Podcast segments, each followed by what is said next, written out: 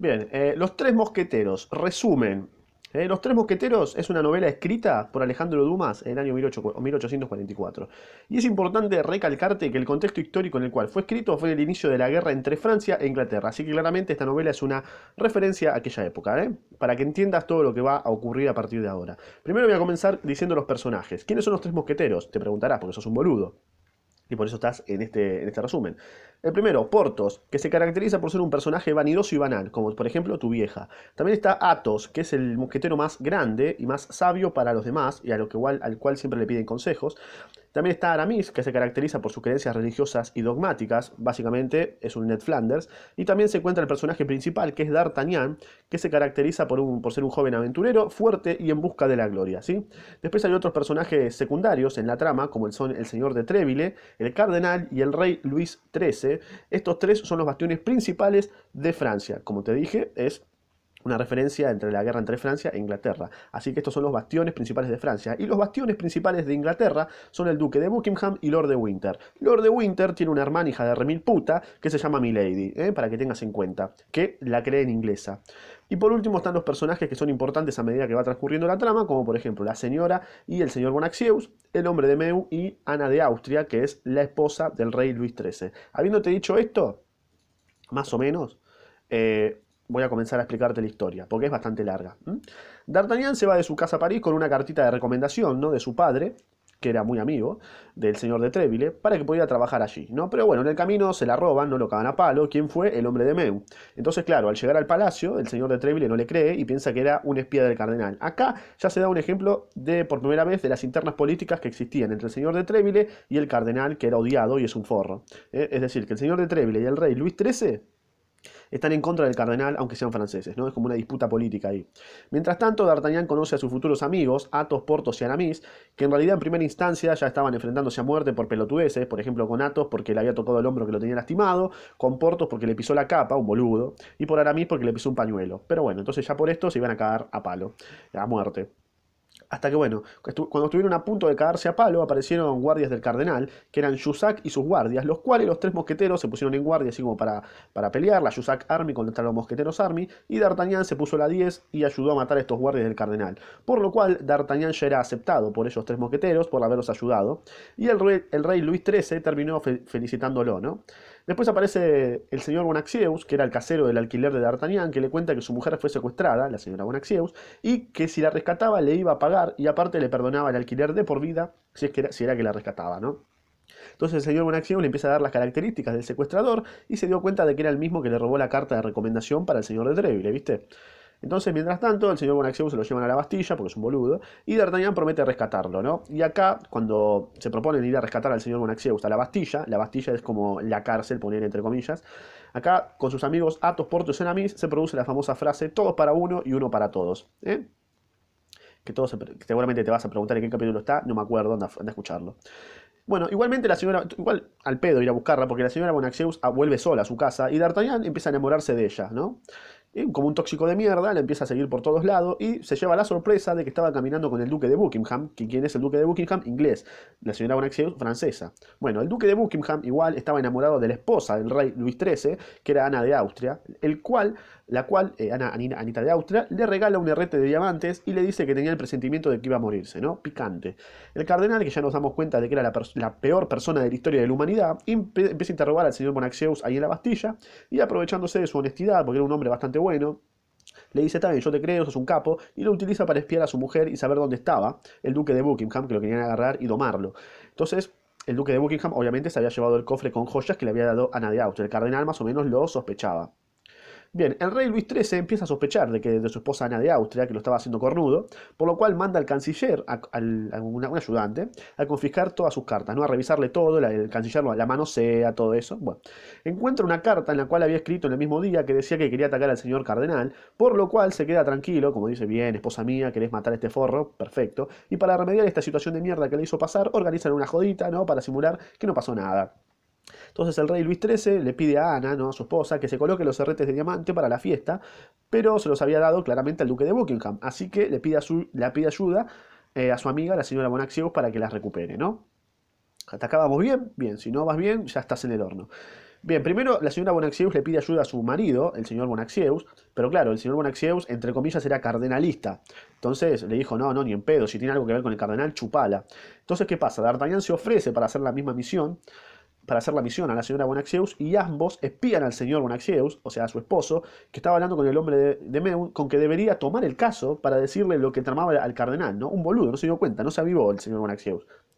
Cuestión que se juntan D'Artagnan, Portos, Athos y Aramis para llevar la carta, una carta al señor, una carta al duque de Buckingham, con el, aval del, con el aval del señor de Treville.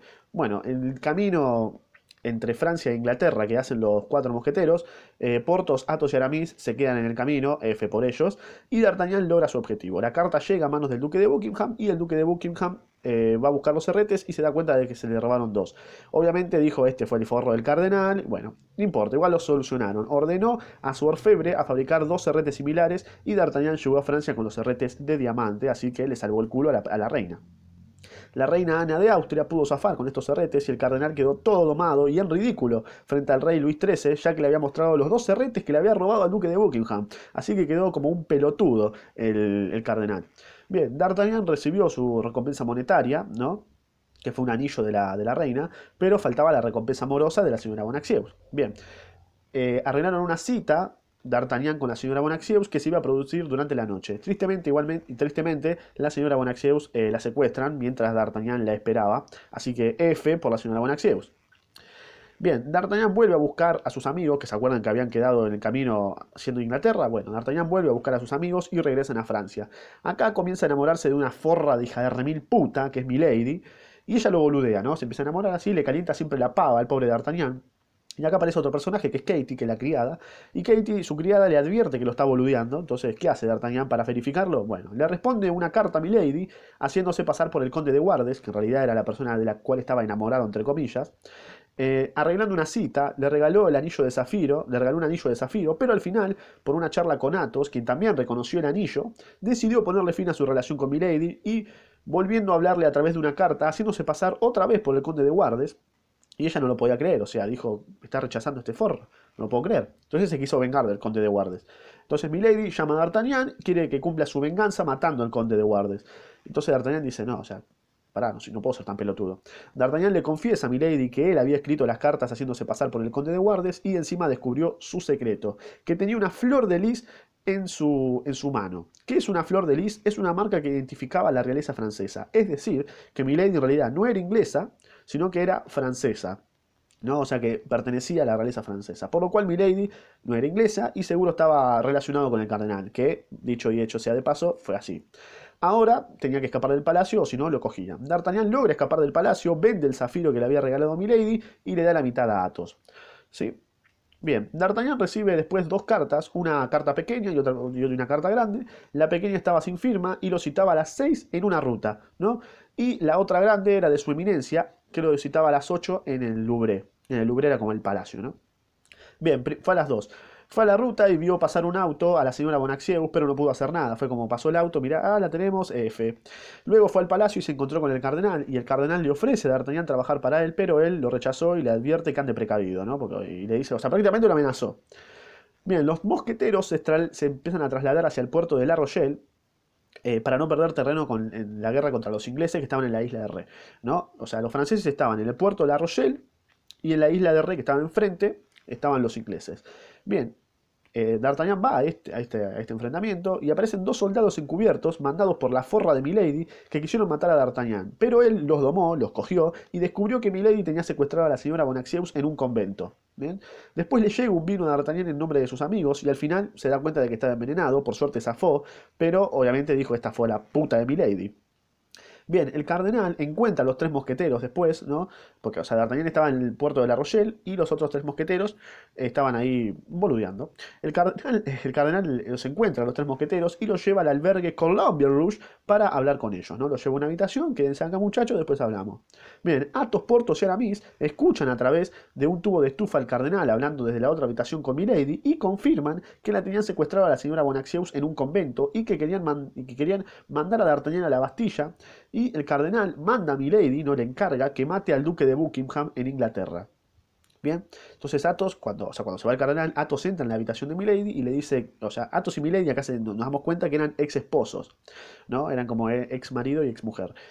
Eh, y se creían muertos uno al otro. Bueno, así que Atos le revela todas las maldades que había hecho ella y le recalca que no mate a D'Artagnan porque de lo contrario ella también iba a ser asesinada por él mismo. ¿eh? Corta se la hizo Atos acá. Bien, mandaron a Planchet, Planchet era el criado de D'Artagnan, lo mandan a Planchet a Londres para advertir a Lord de Winter, que era el hermano de Milady, que lo quería asesinar para que su sobrino se quedara con el trono. Y el Lord de Winter le dijo, eh, gracias guacho, thank you. Milady viaja a Inglaterra, pero su hermano Lord de Winter ya estaba advertido. Entonces al llegar, se la lleva en un castillo donde se encontró con su hermano en una habitación. ¿no? Lord de Winter deja encerrada a su hermana Milady en el castillo, dejándole bien en claro que no lo iba a matar y que ya la había descubierto. ¿no? Obviamente Milady no regresa a Inglaterra, y el cardenal comienza a impacientarse, ¿no? A sospechar de que fue traicionado. Y acá hay un momento tenso entre el cardenal y los mosqueteros, ¿no? Como que, ah, ustedes quieren, hay pica, ¿no? Y finalmente descubren que la señora Bonacieux estaba secuestrada en el convento de las Carmelitas Descalzas en Estenay. Bien, mientras tanto Milady seguía encerrada y en el primer día ya intentaba degollar a Felton, que era un guardia, y ve, empieza a ver a John Felton como el eslabón más débil de los carceleros, y repentinamente empieza a tomar el papel de una persona religiosa para que Felton se sienta identificada con ella y que la ayude a escapar, ¿no? De a poco le va haciendo la cabeza, le va comiendo la cabeza, por ejemplo, le cuenta una historia en donde había sido torturada por el duque de Buckingham para que Felton lo matara también seguir el pecho para demostrarle a Felton de que estaba tan traumada y para que viera que la historia que le contaba era real. Bien, finalmente el pelotudo de Felton la termina ayudando a escapar y vuelve a Francia.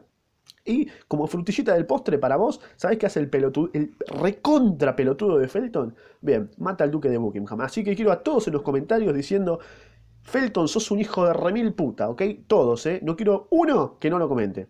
Bien, mientras tanto, Athos, Portos y Aramis, Aramis y D'Artagnan van en busca, van en busca de, para salvar a la señora Bonacieux y en el camino se encuentran con el hombre de Meu, ¿no? Al cual se le cae una carta que decía Armentieres. ¿Qué significa Armentieres? Bueno, es una comuna francesa, ¿no? Milady termina llegando a Francia y va hasta el convento de Bétune, que era donde estaba la señora Bonacieux, y se encuentra hablando con una, con una novicia, quien descubrimos después que era la señora Bonacieux, o sea, es como que no la había identificado. Milady se encuentra con Roquefort, que era un encargado del cardenal, y le dice que hable con él, con el cardenal, y que le avisa que ya había llegado a Francia y que Buckingham estaba muerto, que se venía Lord de Winter a querer, a querer vengarse, y que mandara a D'Artagnan y Athos a la Bastilla, y que matasen a la señora Bonacieux. Bien, esta última parte Milady se la toma muy en serio, y una parte muy triste, Milady envenena con un vaso de agua a la señora Monaxeus y la mata. Y obviamente se fuga, ¿no? Porque justo llegan los, cuatro mosqueteros, se empieza a fugar.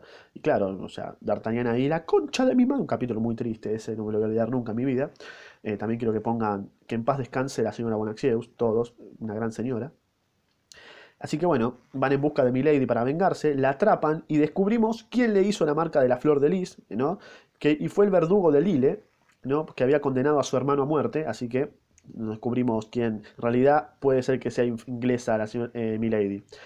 Bien, por fin matan a la puta, a la recontra puta de Milady. Y el cardenal, claro, aún no sabiendo del suceso, iba a cumplir su parte del trato con Milady, ¿no? Que ya estaba muerta. Y D'Artagnan le comunica, che, mirá, ya está muerta, no me vengas a romper los huevos se lo comunica desenmascarándola de todos los crímenes que había cometido y acá eh, concluye el resumen de los tres mosqueteros, que más o menos son como 24 horas de lectura, que yo intenté resumírtelo lo más rápido posible, en, bueno, 15 minutitos, 13, 14 minutitos, bien, perfecto. Este fue el resumen de los tres mosqueteros, espero que te haya gustado y si no te gustó, sos un hijo de remil puta. También te lo leí, lo podés ir a escuchar eh, completo si querés, todos los detalles, porque obviamente hay detalles que dejé afuera, como por ejemplo las características de los personajes, que hay capítulos donde te van explicando específicamente cómo eran los personajes, bueno, hay cosas que quizás dejé afuera, eh, porque si no, no iba a terminar más y no ibas a entender quizás o te ibas a marear. Y se fui a lo, a lo concreto. Así que nada, te dejo acá redes sociales para nada, porque en realidad en Instagram no sube una mierda, solamente está ahí de onda, y para que, nada, para que... Para nada, corta. Eh, nada, anda a escuchar el libro completo o léelo completo, que te va a hacer muy bien a tu capacidad intelectual. Nos vemos, pedazo de hijo de remil